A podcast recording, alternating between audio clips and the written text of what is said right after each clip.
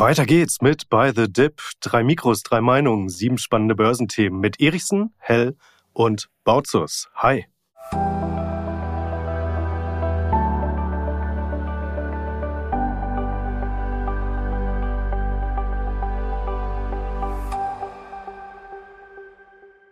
Ja, und auch heute wird es wieder angesichts unserer Themen mit Sicherheit spontane Laola-Wellen geben unter den Zuhörern, denn wir sprechen heute über Tesla, Gold, Bitcoin, Biontech, Neobroker, ETFs und die große Frage, fällt die Jahresendrallye 2023 jetzt endgültig ins Wasser? Oder Lars, wird sie möglicherweise mit dem Sturm im hohen Norden doch wieder äh, weggeweht? Was ist da los bei dir?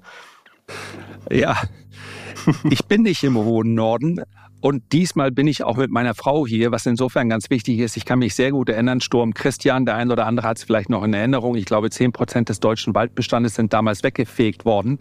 Und den Gerüchten nach, ich kann das so nicht bestätigen, soll ich an dem Morgen, als mich meine Frau von zu Hause aus angerufen hat und erzählt, du, hier ist totaler Weltuntergang, ich weiß gar nicht, ob ich die Kinder von der Schule abholen soll und, und, und. Die Gerüchte besagen, ich hätte gesagt, ich habe aktuell nicht so viel Zeit, wir haben gleich Abschlagzeit beim Golf. Aber äh, diesmal habe ich es eindeutig äh, anders gelöst. Also meine Frau ist mit hier und äh, ich hoffe, alle sind wohl auf. Uns betrifft es aber auf Malle hier gerade nicht. Ah, okay, immer noch auf der Schinkenstraße unterwegs. Okay. Sebastian, du bist ganz normal zu Hause in Frankfurt. Nein, ich sitze in meinem alten Kinderzimmer bei meinen Eltern im Moment, wie, wie jeder große Finfluencer. Ein bisschen gut, auf, Heimat, äh, auf Heimaturlaub hier bei mir, bei meinen Eltern in Bayern. Und ich sag gleich noch was Interessantes für unsere Hörer, denn ihr könnt uns nicht nur hören im Podcast, wir haben auch einen YouTube-Kanal, den verlinken wir natürlich unten mal in den Show Notes, der heißt auch By the Dip. Und da könnt ihr uns unter den Videos, auch unter der aktuellen Episode natürlich gerne Fragen stellen, wenn ihr euch für kommende Ausgaben spezielle Themen wünscht und natürlich auch gerne Feedback da lassen, aber bitte nur Positives.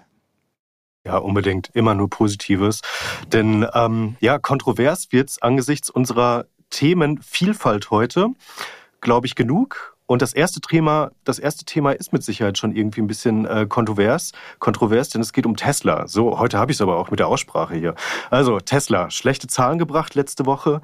Die Aktie ist jetzt unter die 100-Tage-Linie gefallen. Sie testet jetzt höchstwahrscheinlich die 200-Tage-Linie nochmal von oben an. Und wenn die gebrochen wird, dann könnte da in meinen Augen nochmal richtig Druck auf die Aktie kommen. Also mindestens mal 30 Prozent Abwärtspotenzial, in meinen Augen zumindest.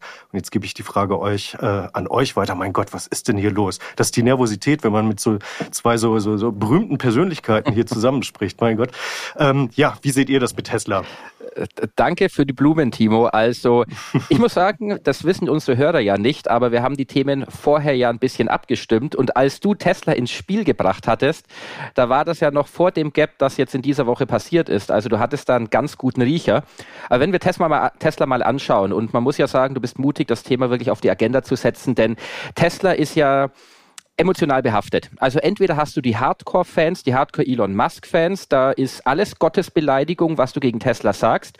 Oder du hast die andere Fraktion, die sagt, naja, das wird eh auf Null fallen, weil Musk fährt das noch an die Wand. Aber bleiben wir mal bei den Fakten bei dieser Woche. Also wenn wir mal auf die Zahlen von Tesla aktuell schauen, die waren ja jetzt nicht so erbauend. Also operativer Gewinn, Hälfte eingebrochen. Operative Marge, wo alle immer drauf schauen, von 17 auf 7 Prozentpunkte eingebrochen. Also deutlich. Freier Cashflow, eine meiner Lieblingskennzahlen, hatten wir ja schon mal in einer früheren Ausgabe diskutiert. 66 Prozent eingebrochen. Und aktuell ist Tesla, ich habe gerade mal nachgeguckt, mit einem um die 70er KGV noch bewertet. Also die ganze Bude ist nicht billig. Und ich muss sagen, ich bin bei Tesla neutral positioniert. Das heißt, weder bin ich investiert, noch bin ich irgendwie short. Ich hade auch immer wieder mit mir, ob Tesla ein Investment wert ist. Also möglicherweise, das werde ich hier gerne im Podcast nochmal mit besprechen, wenn ich kaufe, dann wirklich, wie du sagst, Timo, vielleicht 30 Prozent billiger, weil Tesla ist in meinen Augen sehr, sehr teuer.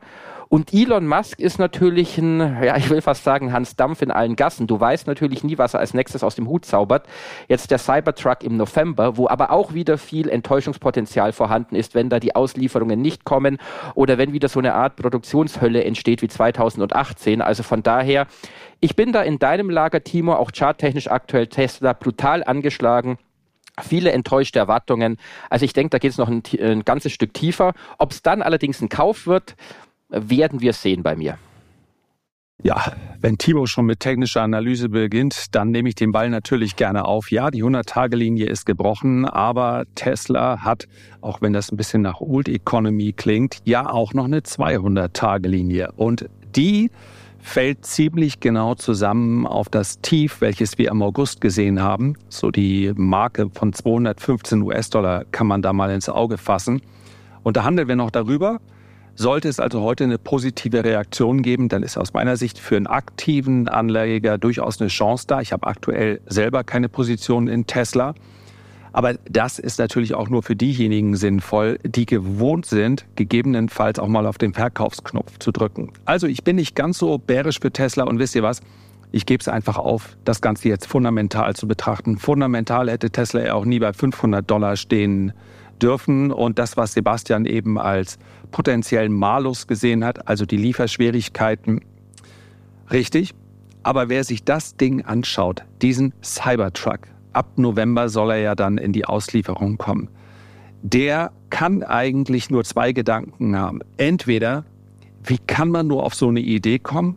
Oder das Ding ist Robocop 2023. Jeder Polizist wird wahrscheinlich, wenn er da eine gewisse Affinität zu hat, sagen, sicherer wird es ja wohl nicht. Ich persönlich glaube, weil es so ein polarisierendes Design ist, dass es wahrscheinlich eine Erfolgsgeschichte wird. Völlig klar, wenn die Auslieferungen nicht klappen, so wie versprochen, dann ist das negativ. Aber wir dürfen ja auch nicht vergessen, die ganze Stimmung drumherum, die ist ja auch nicht dafür geeignet, dass nun gerade Tech-Titel beziehungsweise Tech nahe Titel steigen. Also ich sehe es gar nicht so bärisch. Sollten wir allerdings unter die 215 US-Dollar fallen, dann ergibt sich sofort Abwärtspotenzial um weitere 20 bis 30 äh, Prozent vielleicht, also in Richtung der 150 US-Dollar.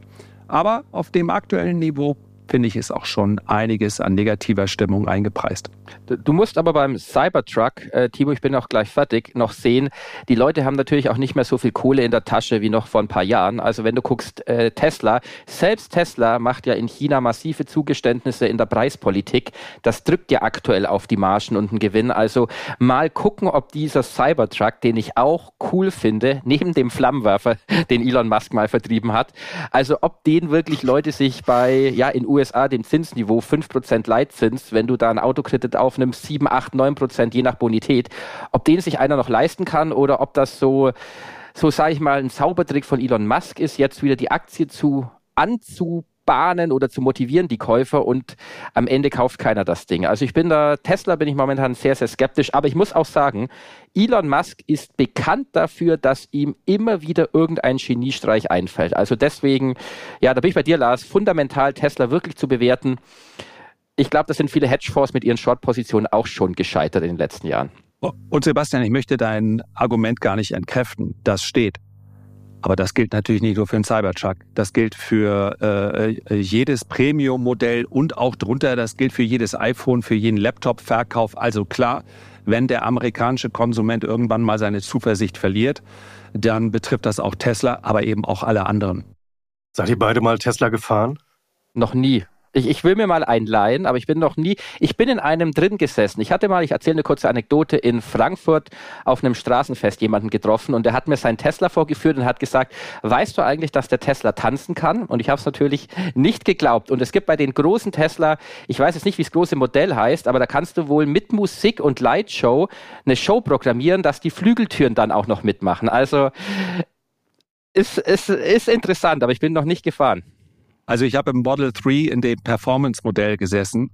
Äh, natürlich mit dem Vorsatz, ja, ich meine, wenn du in deinen YouTube-Videos davor warnst und im Podcast, äh, Leute, überlegt euch ganz genau, ob ihr so ein teures Unternehmen kaufen wollt, dann steigst du natürlich ein mit dem Gefühl, die kochen auch nur mit Wasser.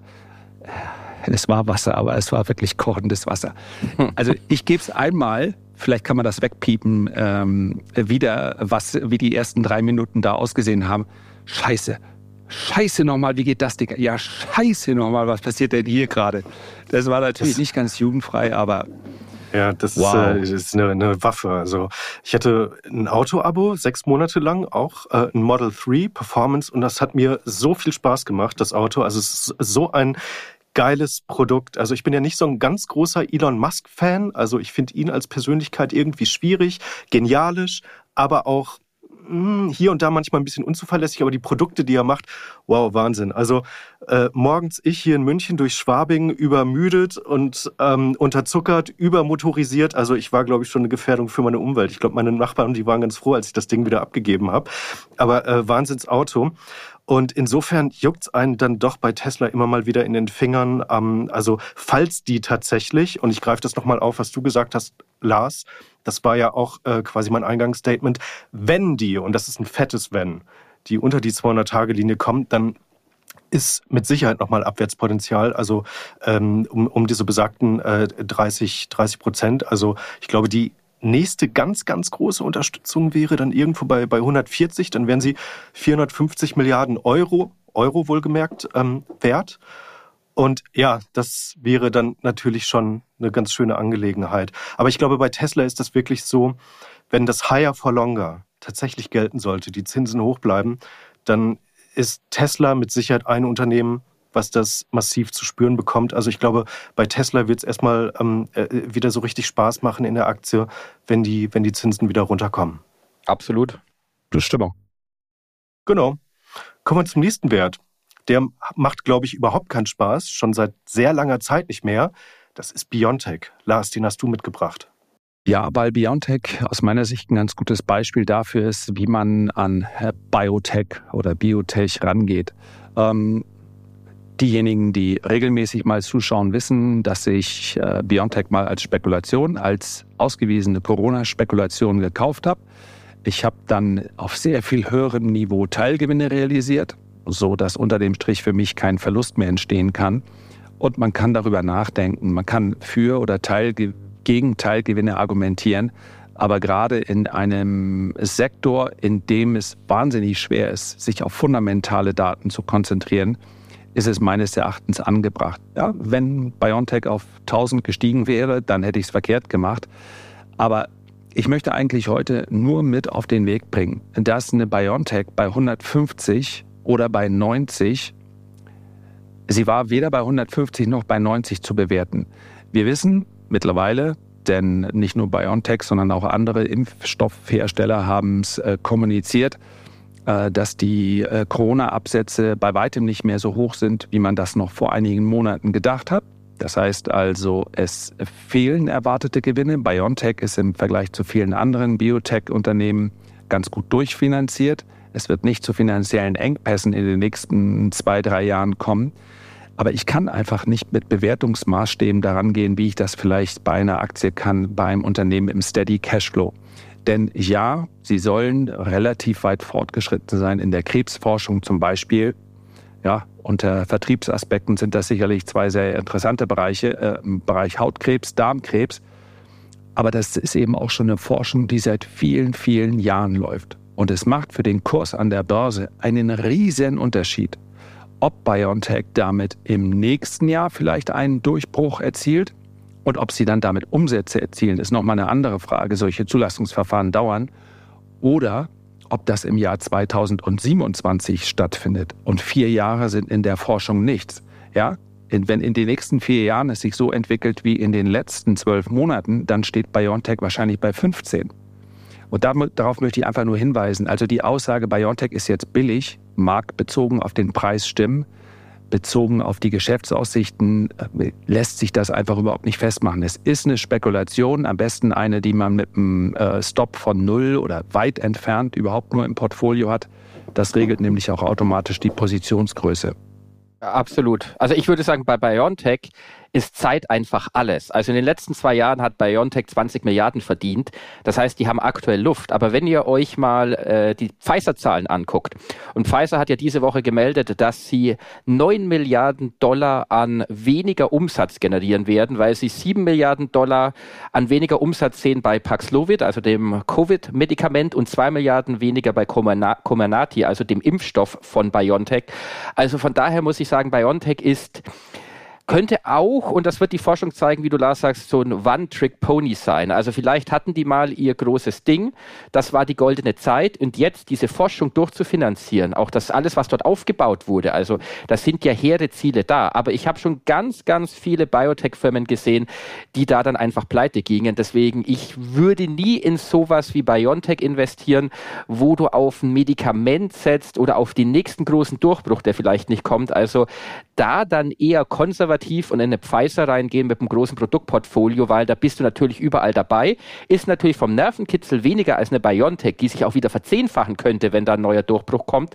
Aber da muss ich sagen, da würde ich, und das bin ich auch, lieber Pfizer kaufen, hat auch eine Dividendenrendite von 5%. BioNTech ist höchst spekulativ und wie du sagst, Lars, mit einem Stop-Loss von null kann man das machen.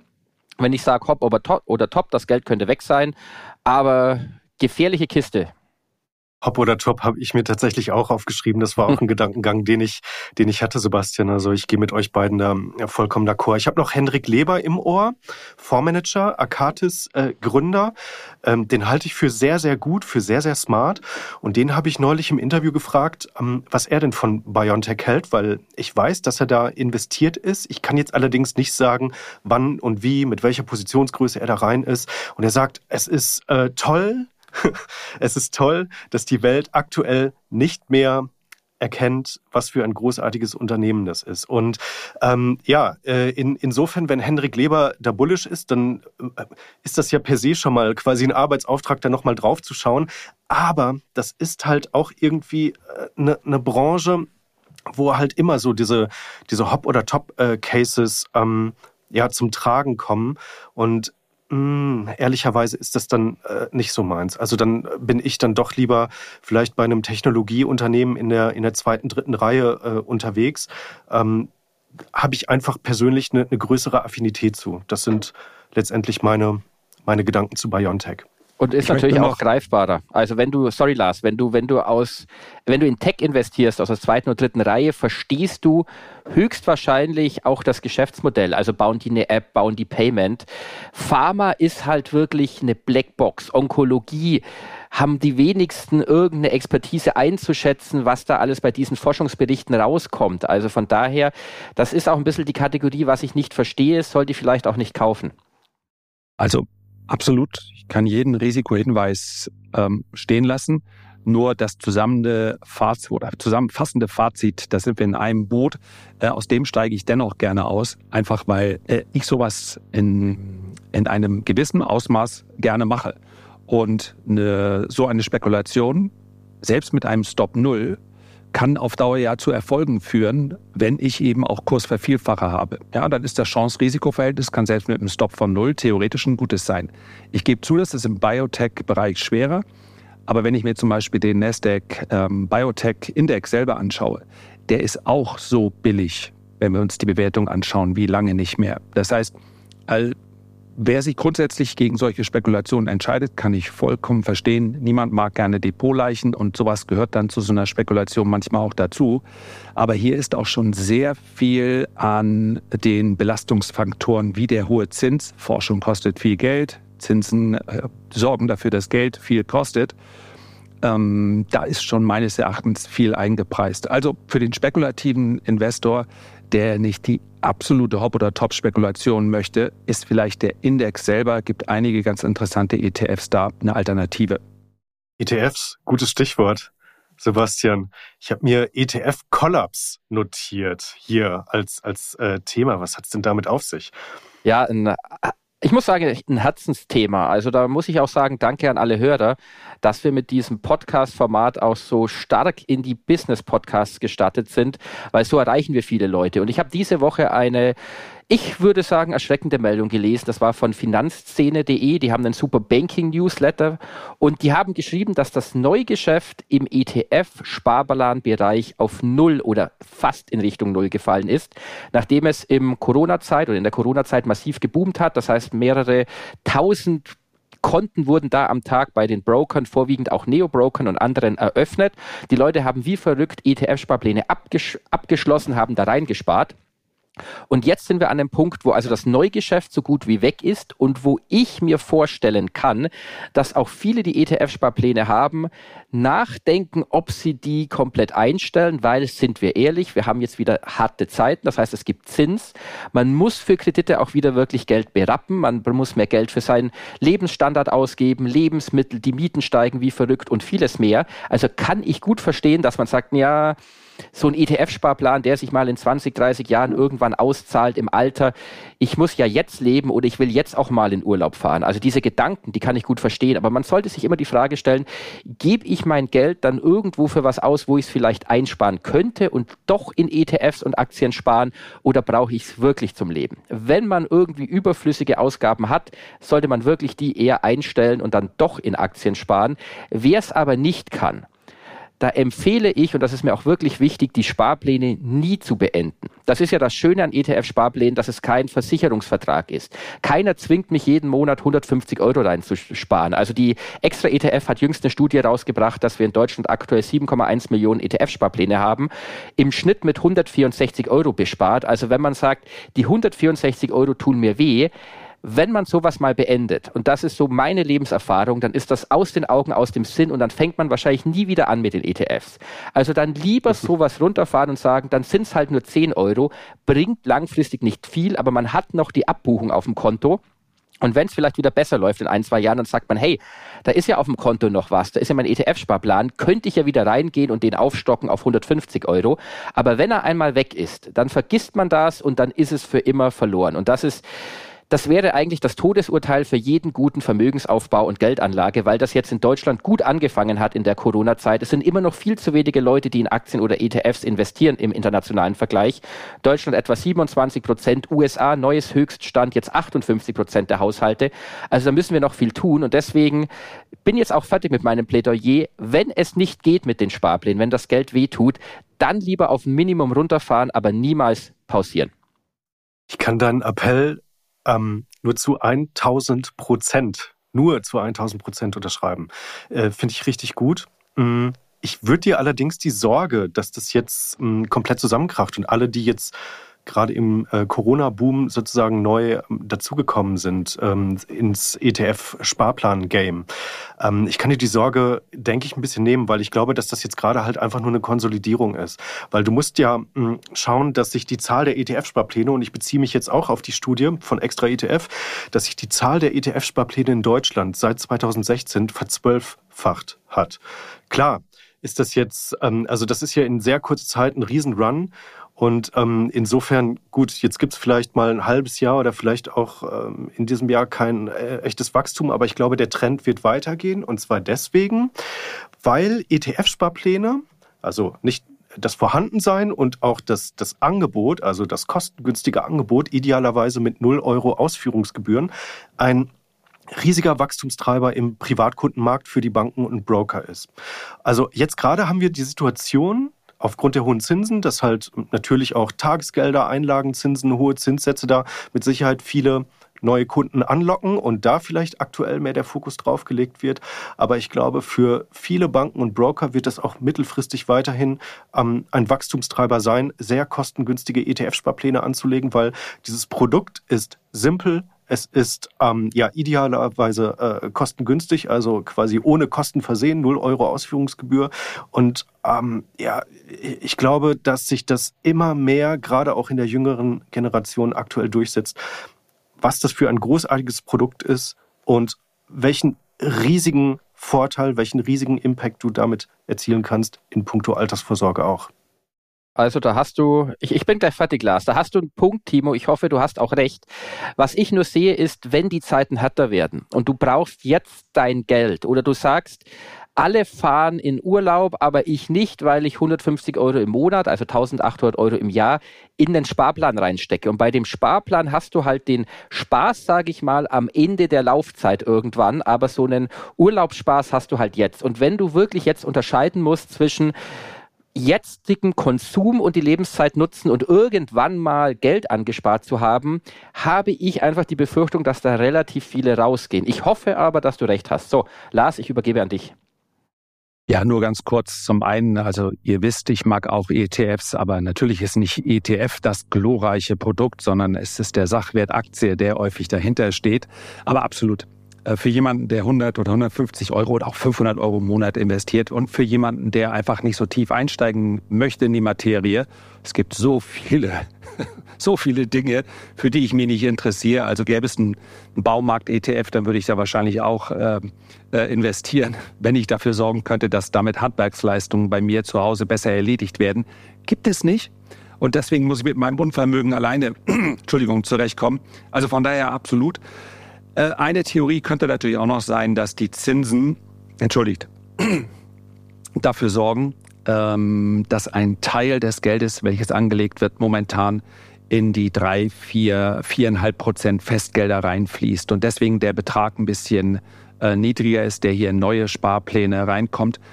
Und das wäre auch okay. Wir sind ja schon zufrieden damit, wenn jemand sagt und jemand weiß, ich muss was mit meinem Geld machen. Und da habe ich den Eindruck, hat wirklich ein Paradigmenwechsel stattgefunden.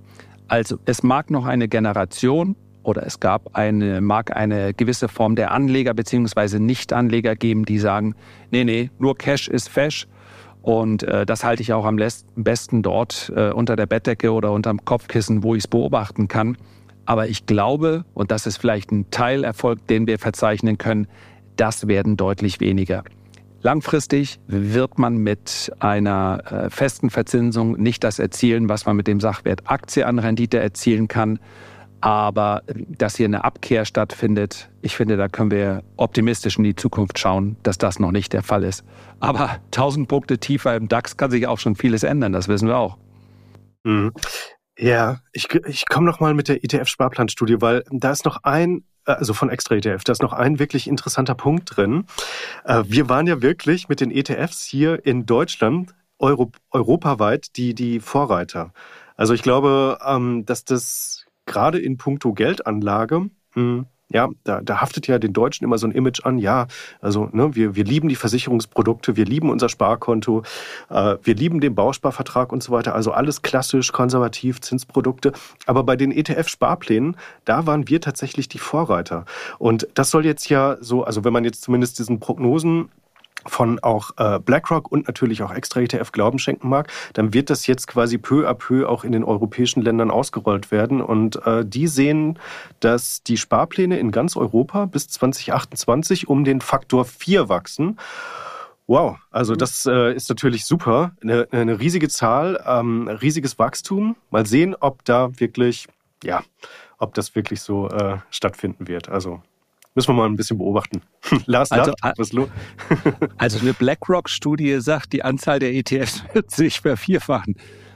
Aber ich denke, Sie, Sie haben die maximale Neutralität an den Tag gelegt. Aber die Tendenz ist ja, äh, ist ja wünschenswert. Also ähm, Daumen drücken und wir werden alle drei ja weiter daran mitarbeiten, dass das so kommt. Ich schreibe mir mal auf ja, BlackRock. Unbedingt. Wir sollten mal über die Aktie sprechen. BlackRock. Oh, ja. 2028 machen wir den Check, ob das wirklich so. Ja, schauen wir mal. Ähm, aber dieses ETF-Sparplan-Thema bringt uns zumindest indirekt auch zu dem nächsten Thema, den Neo-Brokern, den Trade Republic Scalables dieser Welt. Die haben in diesem Jahr ein bisschen Stress. Ich denke, 2023 wird äh, nicht in die Geschichte der Unternehmen eingehen, wo sie sagen, hey, da blicken wir in, äh, künftig drauf zurück und jubeln. Denn in diesem Jahr wurde von der EU hm, das sogenannte Payment for Order Flow Verbot angestoßen und das soll äh, ab 2026 auch kommen. Payment for Order Flow, hm, sperriger Begriff, das heißt nichts anderes, dass die äh, Broker Rückvergütung von den Börsenplätzen bekommen, also von der Börse München, auch von der Börse Stuttgart, ähm, von, von anderen Börsenplätzen, Frankfurt natürlich, etc., äh, dafür, dass sie dort lang und schwarz dafür, dass sie äh, dort, also die Broker, über zum Beispiel ETF-Sparplanausführungen ähm, ja, äh, Geld hinlenken. Genau. Und bei den Neobrokern ist das so, dass die eben nicht wie eine Comdirect, eine Consorsbank oder andere äh, Direktbanken dann also, wenn du dort eine Order auf, geben möchtest und platzieren möchtest, dass da halt so, so, so ein Kasten mit, mit irgendwie sieben, acht verschiedenen Börsenplätzen aufspringt, ähm, sodass du dann also eine Auswahlmöglichkeit hast, sondern in der Regel gibt es dort nur ein oder maximal zwei Börsenplätze, äh, aus denen du wählen kannst. Zum Beispiel bei Scalable ist das Getex, ähm, gehört zur Börse München. Und ähm, da hat die EU gesagt, ja, also das ist ja intransparent und das ist auch ein Interessenkonflikt und das wollen wir nicht, weil da potenziell die Kunden, die Investoren benachteiligt werden können. So, das ist jetzt nur die Grundsituation. Und jetzt ist natürlich die Frage, hm, gelingt es den Neobrokern tatsächlich, ihr Geschäftsmodell, weil das ist sehr stark abhängig aktuell noch von diesen äh, Rückvergütungen von den Börsenplätzen. Gelingt es den Neobrokern, ihr Geschäftsmodell tatsächlich bis 2026 ein bisschen breiter aufzustellen, zu diversifizieren, sodass sie diese, diesen kostengünstigen Handel mit Wertpapieren auch dauerhaft tatsächlich noch weiterhin darstellen können? Ja, und diese Frage, die gebe ich jetzt einfach mal an, an euch weiter. Also ich sehe das nicht ganz so dramatisch. Erstmal äh, äh, vergeht noch ein bisschen Zeit und es laufen ja schon einige Klagen. Und am Ende des Tages mm, muss man sich ganz einfach die Frage stellen, wenn jetzt für jede Order ein Euro beispielsweise fällig wäre und man schaut sich das Volumen oder die Volumina der Neo-Broker an, sorgt das dafür, dass das Geschäftsmodell dann sofort einbricht, wenn es also gegebenenfalls was kosten würde? Dafür hätte man ja im Umkehrschluss ähm, durchaus dann auch mehrere Börsenplätze zur Verfügung, denn dann wäre dieses Geschäftsmodell in der Art und Weise ja nicht mehr äh, sinnvoll. Das wäre für diejenigen, die aktiver handeln, eher ein Vorteil. Ob es dann ein, zwei oder drei Euro sind, man sollte überhaupt die Frage stellen, ob für jemanden, der hochfrequent an der Börse sich äh, betätigt, und vielen kann man ja nur davon abraten, ob es da wirklich sinnvoll ist, dann aktiv zu werden, wenn ein oder zwei Euro Ordergebühren, ja, ist einfach mal in den Raum gestellt, wenn die dann den Ausschlag geben. Natürlich sind das Fixkosten, aber ich glaube, dass das äh, Klientel, was professionell oder semi-professionell oder mit einem professionellen Anspruch unterwegs ist, dass die in den allermeisten Fällen derzeit nicht über Neo-Broker handeln.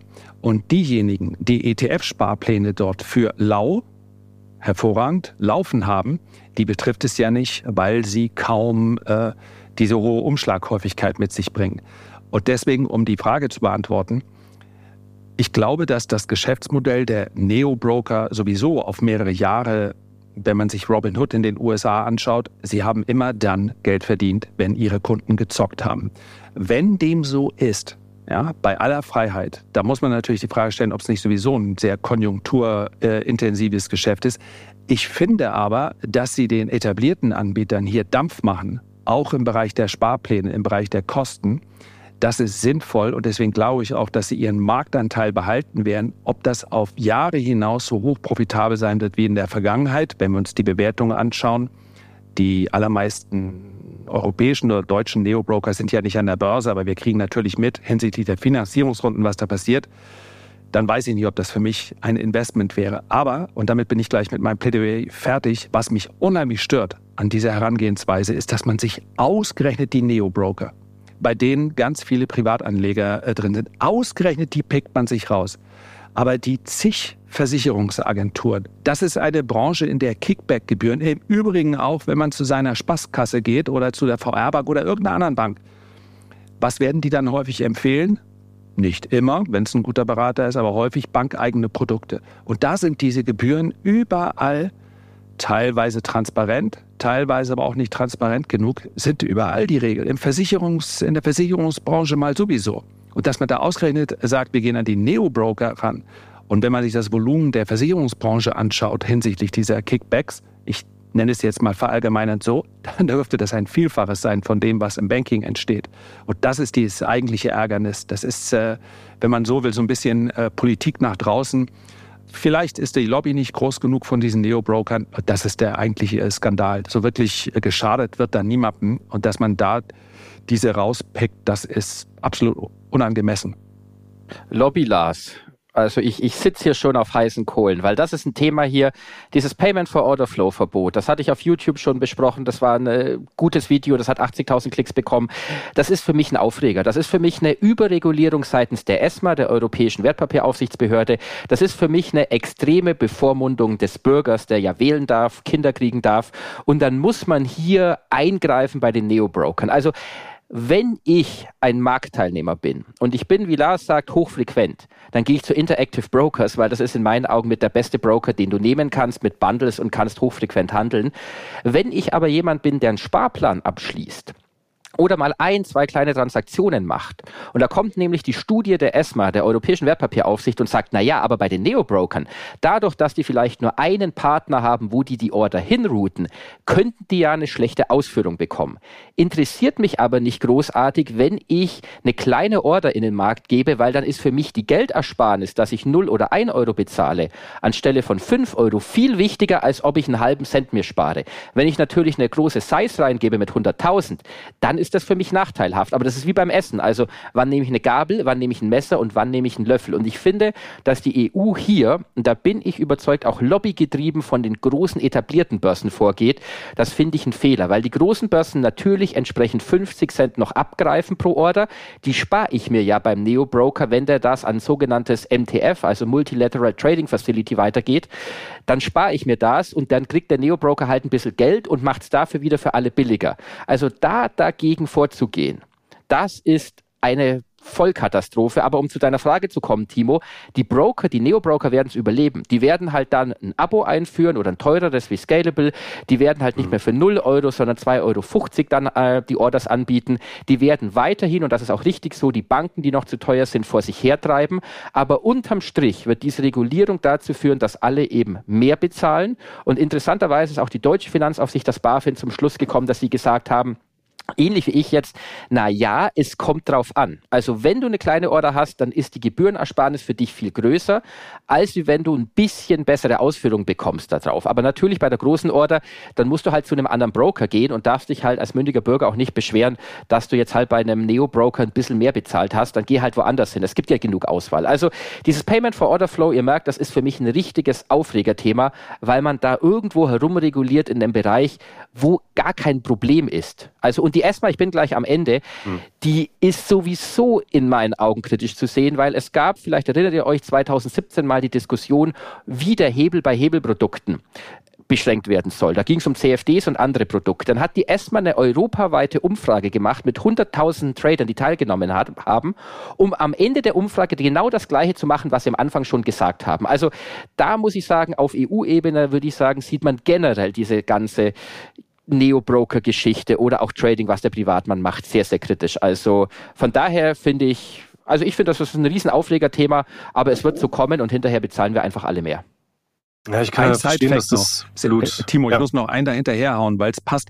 Äh, ich finde, äh, es gibt so wahnsinnig viele Verschwörungsvideos und über die regen wir uns wahrscheinlich alle drei häufig auf, weil einfach Fakten in den Raum gestellt, vermeintliche Fakten und dann sagt man, ja, das lese ich da und daran ab. Aber gerade bei dem Thema Lobbyismus merke ich, dass der ein oder andere sich äh, gar nicht so informiert hat. Also wir müssen gar nicht rumberaten. Ja, man kann das selber mit Google-Recherche machen, auf einen Europaabgeordneten kommen, vier bis fünf Lobbyisten, denn das ist keine Verschwörung. Lobbyisten müssten sich auch registrieren lassen. Die laufen ja nicht ins Parlament rein und machen dann statt wir sind geile Pharmafirmen.de und verteilen dann da irgendwelche naja, beim Alter der Abgeordneten denke ich mal blaue Pillen oder sonst noch irgendwelche äh, Pillen, sondern die müssen sich registrieren lassen. Das heißt, wir wissen, dass es über 20.000 Lobbyisten in Brüssel gibt.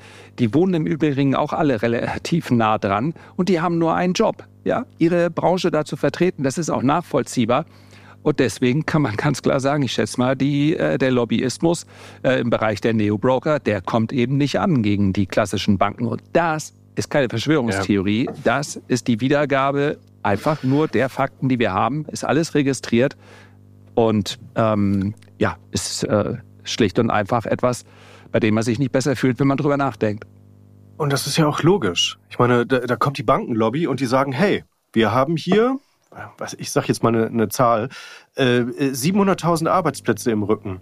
Und diese kleinen, in Anführungszeichen, Popelfirmen da, äh, Trade Republic und Scalable, wie viele Arbeitsplätze sichern die denn mit ihrem Geschäftsmodell? Ja, und dann, äh, klar, die nehmen natürlich schon im Privatkundensegment den, den großen Banken substanziell da was weg. Also ähm, die, die Margen sind sowieso im, im Wertpapiergeschäft für die großen Banken, im, also zumindest mal im Privatkundengeschäft, sowieso äh, seit den Nullerjahren sukzessive runtergegangen. Ne? Ich meine, damals, als ich noch in der Bank gearbeitet habe, da war das, da haben wir aktive Fonds mit, mit 5% Ausgabeaufschlag und einer TER von 1,8% pro Jahr verkloppt. Das kauft doch ähm, mittlerweile kein niemand mehr, der einigermaßen aufgeklärt ist. Ja?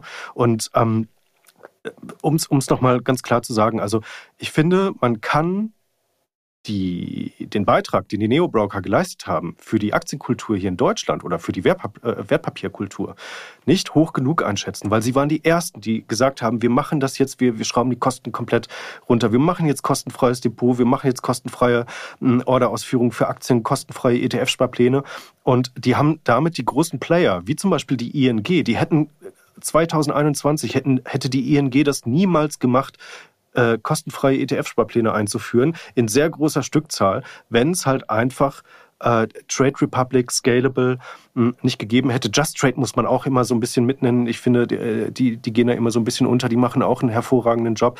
Und insofern finde ich das jetzt echt schade. Und ich bin sehr gespannt, drücke die Daumen, dass die äh, drei genannten Player und auch die anderen, die da auch äh, eine gute Arbeit leisten, ähm, es hinkriegen, ihre Erlösmodelle noch ein bisschen breiter zu diversifizieren und dann hoffentlich nicht zu hoch ähm, äh, die Kosten schrauben zu müssen, um ähm, ja dann letztendlich also auch ähm, weiterhin einigermaßen solides Geld zu verdienen.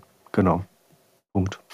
Genau. Jetzt, jetzt haben wir immer in, in jeder Episode haben wir so ein Thema, wo dann, also wir kommen raus aus einem Thema und dann wird es irgendwie ein bisschen schwer, immer aufs andere so überzuleiten. Beim letzten war das ja auch so. Da, da haben wir, glaube ich, über Zinsen, Dividenden gesprochen und dann, äh, ja, jetzt geht's weiter mit PayPal. Jetzt ist halt, ja, Neobroker, was sagt man jetzt? Also ich weiß nicht. Die Neobroker stehen vor einer goldenen Zukunft. Äh, vor einer goldenen Zukunft. Hoffentlich noch goldenen Zukunft. Ja, sehr gut, Sebastian. Top Überleitung. Ich bringe gleich mal mein Thema ins Spiel. Ja, Gold. Ich hoffe, dass jetzt unsere Hörer nicht gleich abschalten abschalten, denn Gold ist ja momentan nicht sonderlich beliebt. Vielleicht die letzten ein, zwei, drei Tage wieder, weil Gold gestiegen ist, aber ich sehe es ja an meinem eigenen Stimmungsbarometer immer gut, also an meinem YouTube-Kanal. Wenn Goldvideo kommt, vor eineinhalb Jahren war das ein Klickgarant, jetzt deutlich schwächer, weil viele von Gold einfach die Schnauze voll haben. Trotzdem muss ich sagen, wir haben jetzt wieder gesehen, welcher Hot der Sicherheit Gold ist. Das heißt, viel Geld geht in Gold rein aufgrund des Charakters als sicheren Hafen, aufgrund der geopolitischen Situation, die wir gerade auch in Israel sehen, wo ja jederzeit fast eine Eskalation bevorstehen könnte, auch größere geopolitische Ansteckungseffekte. Und da möchte ich auch ins Spiel bringen, wenn wir mal vom Tagesgeschehen auch weggehen, wie schlecht das Sentiment, die Stimmung bei Gold ist, wie viele Anleger gerade anhand der ETF-Flüsse rausgehen aus Gold. Gleichzeitig wir aber sehen, wie viele Notenbanken, gerade aus den Schwellenländern, wie die Verrückten kaufen. Auch China kauft wie verrückt. Also viele Schwellenländer-Notenbanken kaufen Rekordwerte an physischem Gold ein, um sich einfach zu positionieren, um Vertrauen zu schaffen, um ihre Währung zu stärken. Und da bringe ich mal ins Spiel, auch wenn wir den Anstieg der letzten Tage ansehen, der ja rasant bei Gold war und wo ich immer wieder sage, bei Gold oder auch Silber, können wir mal extra noch besprechen, muss man investiert sein, bevor es losgeht, weil dann hast du einfach nicht mehr die Chance reinzukommen. Und wir haben anhand der Anstiege jetzt gesehen, dass in Euro brauchen wir vielleicht noch ein gutes Prozent, dann sind wir auf einem neuen Allzeithoch. War vor einer Woche gar nicht denkbar. In Dollar vielleicht noch so um die 5 Prozent. Und da sage ich jetzt mal, dass ich mir gut vorstellen kann und auch davon ausgehe, dass wir sowohl in Euro als auch in Dollar in diesem Jahr noch ein Allzeithoch bei Gold sehen werden. Was denkt ihr zu dieser These? Lars, möchtest du? ja, ich habe heute Morgen, äh, Stichwort Goldman Sachs, ein Interview gelesen mit einer Analystin im Handelsblatt, die gesagt hat, oh, oh, unsere Analysen und Modelle haben ergeben, dass man äh, mit Gold äh, langfristig ja gar keine Zinsen erzielt. Deswegen, Glückwunsch. Nein, das ist, weißt du, wer das war? Das war nicht irgendeine Analystin, das war die Chefanlagestrategin von Goldman Sachs und die hat gesagt, Gold erfüllt überhaupt keinen Zweck, ist also quasi eine Assetklasse, die weg kann. Ja, also da haben wir ja mal Glück, dass wir nicht in das äh, Beratungsklientel der Dame fallen. Also äh, äh Scherz beiseite. Äh, ich habe zumindest für einen Euro-Anleger kann man das auf Sicht der letzten 20 Jahre nicht äh, sagen. Ich habe anlässlich eines Videos einmal geschaut, wie sich meine physische Anlage verhalten hat. Ich habe tatsächlich unter dem Strich auch durch den sehr günstigen Kaufzeitpunkt, da handelte Gold noch äh, um 300 US-Dollar herum, äh, zur Jahrtausendwende gekauft.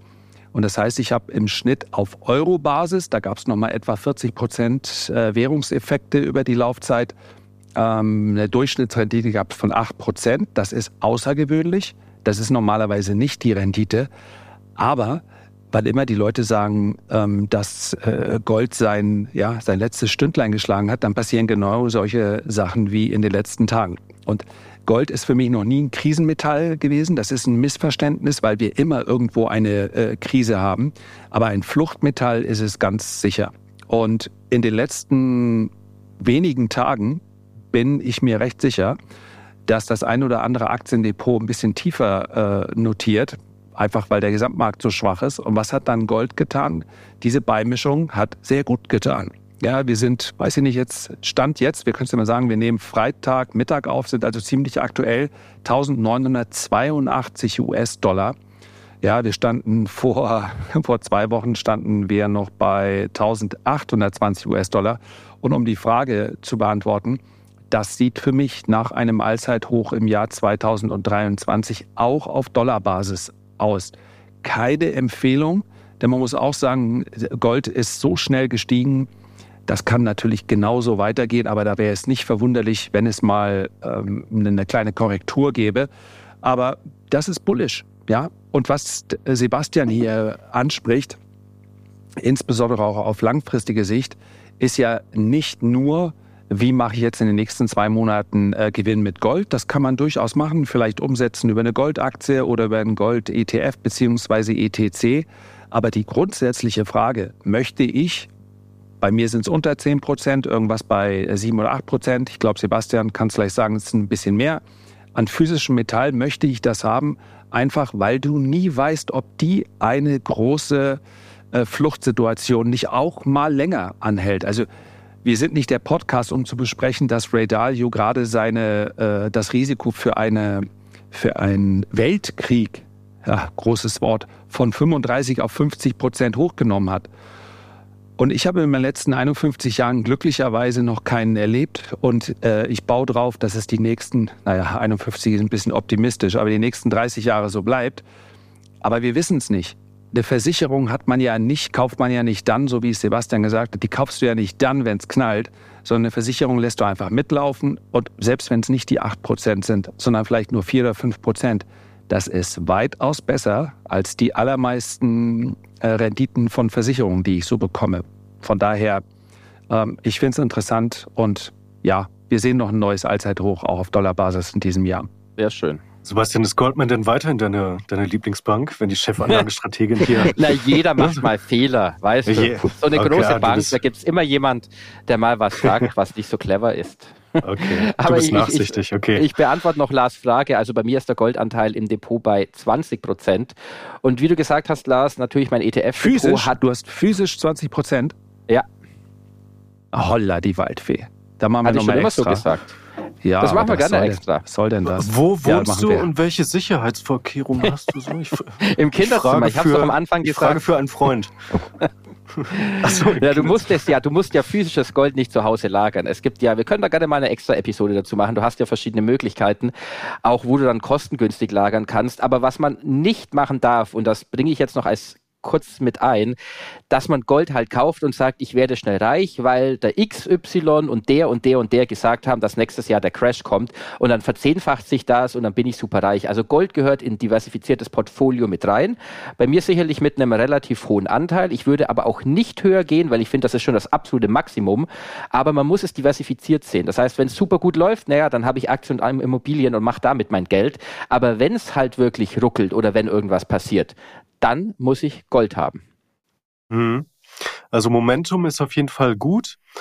Ähm, äh, Alltime High habt ihr beide auch schon beantwortet, äh, habe ich mir nämlich auch notiert, dass ich äh, definitiv dabei bin. Ist halt nur die Frage, ob Gold dann tatsächlich auch weiter mal bullish durchziehen kann und also jetzt nicht nur kurz wieder da, darauf äh, hüpft und dann äh, wird es wieder abverkauft, weil das war äh, in den, ähm, äh, bei den bei den letzten beiden Malen dann tatsächlich so der Fall. Also ähm, dass, dass dann äh, das Ganze einfach nicht weiterging. Seltsam. Das lasse ich jetzt einfach mal so, so stehen. Und mir persönlich wäre jetzt auch ein All-Time-High im äh, Nasdaq und an den Aktienmärkten lieber als bei Gold. Ich habe es ja schon mal gesagt, dass, dass äh, Gold für mich als Anlageklasse keine äh, besonders große Rolle spielt. Ähm, ich habe es weder, weder physisch äh, noch über ein ETC. Ähm, auch keine Goldminenaktie aktuell. Ich empfinde das ehrlicherweise jetzt gerade für mich auch nicht als Malus. Und ähm, ja, insofern ähm, sind das eigentlich noch meine Two Cents, die, die ich zu dem Thema mit, mit dazugeben kann. Ich weiß nicht, ich mache mir große Feinde, gerade auf YouTube. Ich werde richtig Schelte kriegen in den Kommentaren, aber ihr seid herzlich eingeladen, richtig auf mich einzuhämmern. Solange du Sachlich. nicht sagst, von, von Aktien halte ich eigentlich gar nicht so viel, da, solange darfst du alles dir sagen. Aktien, aber, ETFs und Gold sind eine, also großer Schwachsinn, ja. Wenn ganz, du sagst, von Aktien halte ich nichts, musst du sagen, aber dafür liebe ich Gold. Also so funktioniert es herum. Wenn du sagst, ich mag kein Gold und keine Aktien, dann bist du natürlich weit auf, ja, verloren auf weiter Flur. Aber es gibt und ja etliche, die sagen, Finger weg von Aktien, das ist Teufelszeug und 100% Gold. Also das kann ich auch nicht unterschreiben. Äh, äh, als das zum Anlass, weil ich nämlich auch jetzt auch keine positiven Kommentare möchte, äh, machen wir mal vielleicht nächstes Mal oder übernächstes Mal, schauen wir mal äh, die Kombinationsfrage, wie kann man als vernünftig denkender Mensch 20 Prozent in Gold haben, wo das doch ein manipulierter Markt ist. So, machen wir einfach mal. Ich, ich habe ja nur so, ich habe ja nur, ich habe ja nur so geraunt, so, so geraunt. Aber ja, wenn du es jetzt so klar aussprichst, dann können wir das gerne machen. Okay. Nehme ich gerne an. Den dann, dann, dann werde ich, dann, dann werde ich das Geheimnis lüften, wie ich den Markt da manipuliere. Ja. Mit meinen Volumen. Wir sind gespannt. Ich, Goldwahl, Goldwahl. Ja, ähm, okay, aber lass uns, lass uns wieder äh, ernsthaft werden. Ähm, apropos Wahl, genau. Apropos Wahl. Mm, Jahresendrallye. Ähm, also ich habe ja eben schon angesprochen, mir wäre ein All-Time-High im, im Nasdaq lieber als äh, bei Gold, weil ich glaube, falls wir äh, auch tatsächlich Gold, den Goldpreis sehen, dass er wirklich richtig durchzieht, dann würde das meines Erachtens dafür sprechen, dass es zu einer Eskalation im Nahen Osten gekommen sein könnte, zumindest. Und äh, das sehe ich auch aktuell gerade als äh, die größte Downside für mh, hm, die Jahresendrallye. Also dass jetzt gerade dieser, dieser Konflikt äh, da ist. Also falls er so schlimmer ist, aber lokal begrenzt bleiben sollte, dann dürfte das meines Erachtens jetzt nicht eine großartige Auswirkung noch auf den Markt geben. Aber falls der sich mh, hm, regional ausdehnen sollte, ähm, dann wird das auf jeden Fall ein, also dann wird das sehr schwierig. Dann, dann reden wir auch nicht mehr über Jahresendrallye meines Erachtens, sondern halt einfach darüber, ähm, stehen wir ein paar Etagen tiefer und wie viele Etagen äh, sind es denn dann äh, nach unten. Aber ich will die Jahresendrallye, auch wenn ich nicht mehr so bullisch bin, wie ich das noch vor wenigen Wochen eigentlich gewesen bin, in meinen Videos normalerweise auch kommuniziert habe, also nicht normalerweise, sondern wie ich es in meinen Videos kommuniziert habe, auch wenn ich die Wahrscheinlichkeit dafür, dass wir jetzt eine, eine richtig bullische Jahresendrallye äh, erleben und möglicherweise auch nochmal neue äh, Allzeit Allzeithochs dann erklimmen. Ähm, für, die, äh, für dieses Szenario sehe ich aktuell zumindest, sagen wir mal, eine, eine gedämpfte, eine getrübte Stimmung, auch wenn ich reingeben möchte, dass halt zum Beispiel der Nasdaq 100, also so ein Index ist, der natürlich auch immer mal für eine echte impulsartige, überraschende Bewegung äh, gut ist ähm, die dann möglicherweise auch nochmal so, so richtig, also äh, hoffentlich damit äh, schön Volumen unterfüttert, ähm, für, ein, für ein richtiges, gutes Momentum sorgen würde. Ja, also wie gesagt, ich bin ähm, nicht mehr ganz so äh, optimistisch. Lars? Ja, ich, ich muss sagen, die ähm, aus bedauerlichen Gründen ich hätte gern darauf verzichtet. Äh, Habe ich natürlich momentan schon sowas wie eine kleine Jahresendrallye, weil, wie auch schon in vergangenen Ausgaben erläutert, ich derzeit ein deutliches Übergewicht habe in äh, Ölaktien, neuerdings auch in äh, Gasaktien und die haben sich relativ stark entwickelt. Wie gesagt, ich hätte darauf verzichtet, gegebenenfalls, wenn es unter anderen Umständen wären, aber diese Umstände sind auch nur kurzfristige Katalysatoren und ändern nichts an der an dem Investment an sich, habe ich glaube ich schon in der ersten oder zweiten Ausgabe besprochen. Äh, Gold läuft ebenfalls gut, auch die, die Goldaktie, die wir haben. Ähm, aber natürlich weiß ich, du meinst mit Jahresendrallye dann die, äh, die Indizes. Und ja. es ist eine schwierige Gemengelage, weil mein Base Case eigentlich auch vorsah, dass die Liquidität in den Markt zurückkehren wird. Jetzt haben wir aber ausgerechnet, wir dürfen, müssen ja auch mal ganz klar unterscheiden zwischen dem europäischen Markt und der europäischen Stimmung und den Amerikanern. Für Amerikaner sind diese Schauplätze wahnsinnig weit weg. Das heißt also, dass ähm, die, die Zuversicht des amerikanischen Verbrauchers, die sich dann auch im Konsum widerspiegelt, die sinkt eben nicht.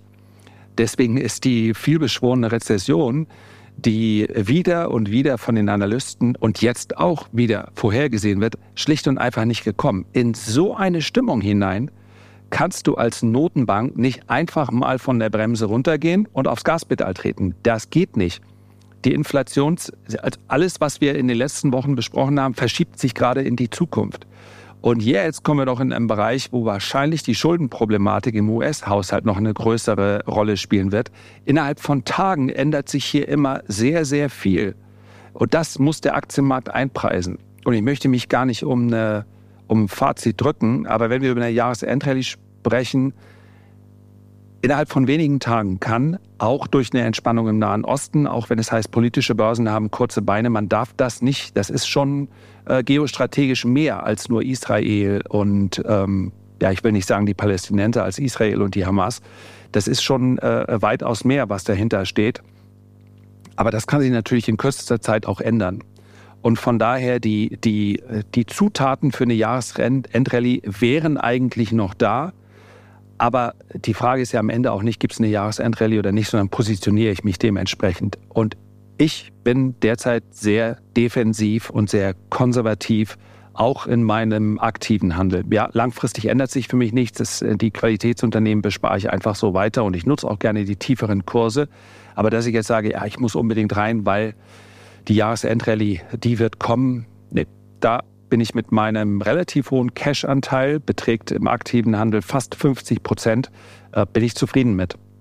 Also ich merke, ihr seid skeptisch. Also ich muss mal, ich nehme mal die Gegenposition ein. Ich bin, wir haben jetzt noch etwa zehn Wochen bis Ende des Jahres.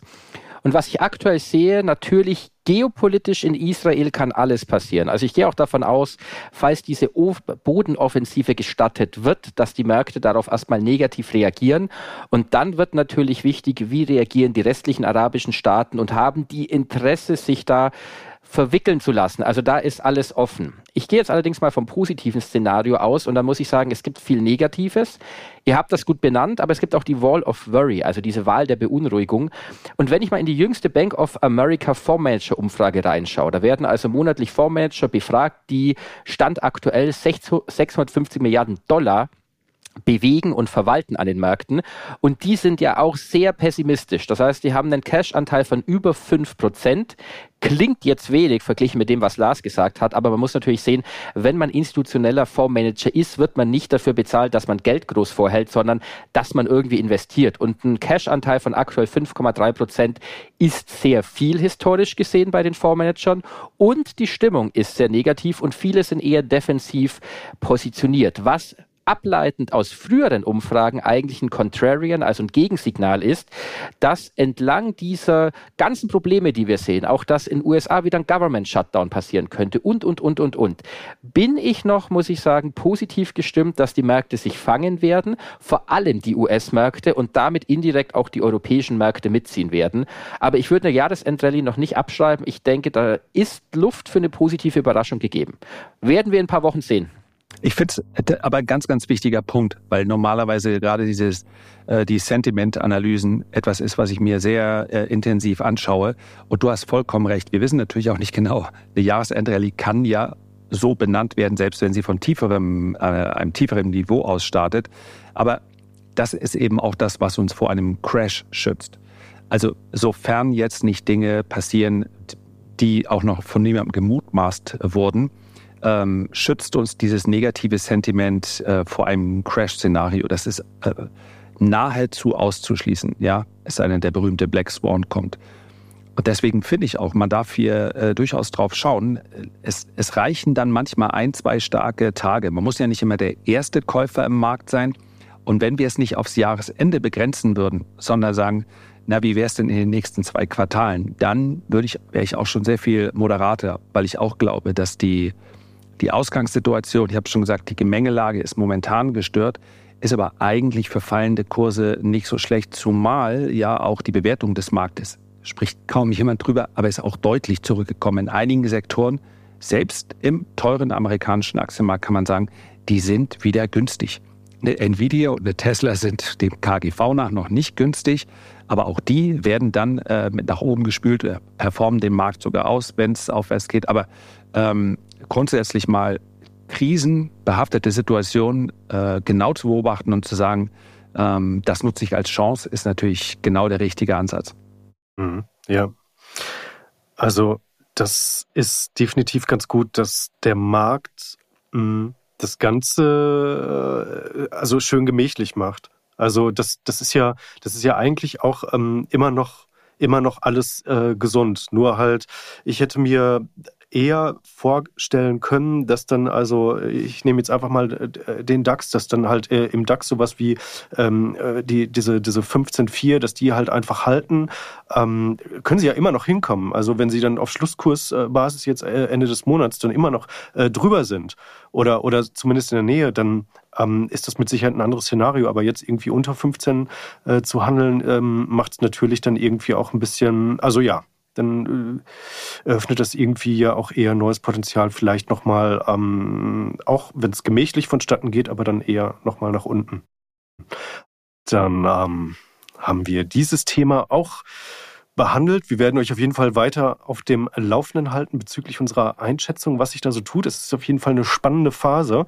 Und ähm, ja, Insofern freue ich mich jetzt schon auf die nächste Woche und auf das äh, nächste Gespräch mit euch beiden. Vielen, vielen Dank, Lars. Vielen Dank, Sebastian. Ich würde sagen, wir hören und sehen uns. Macht's gut. Machen wir. Bis dann. Danke euch. Bis dann, ihr Lieben. Ciao, ciao.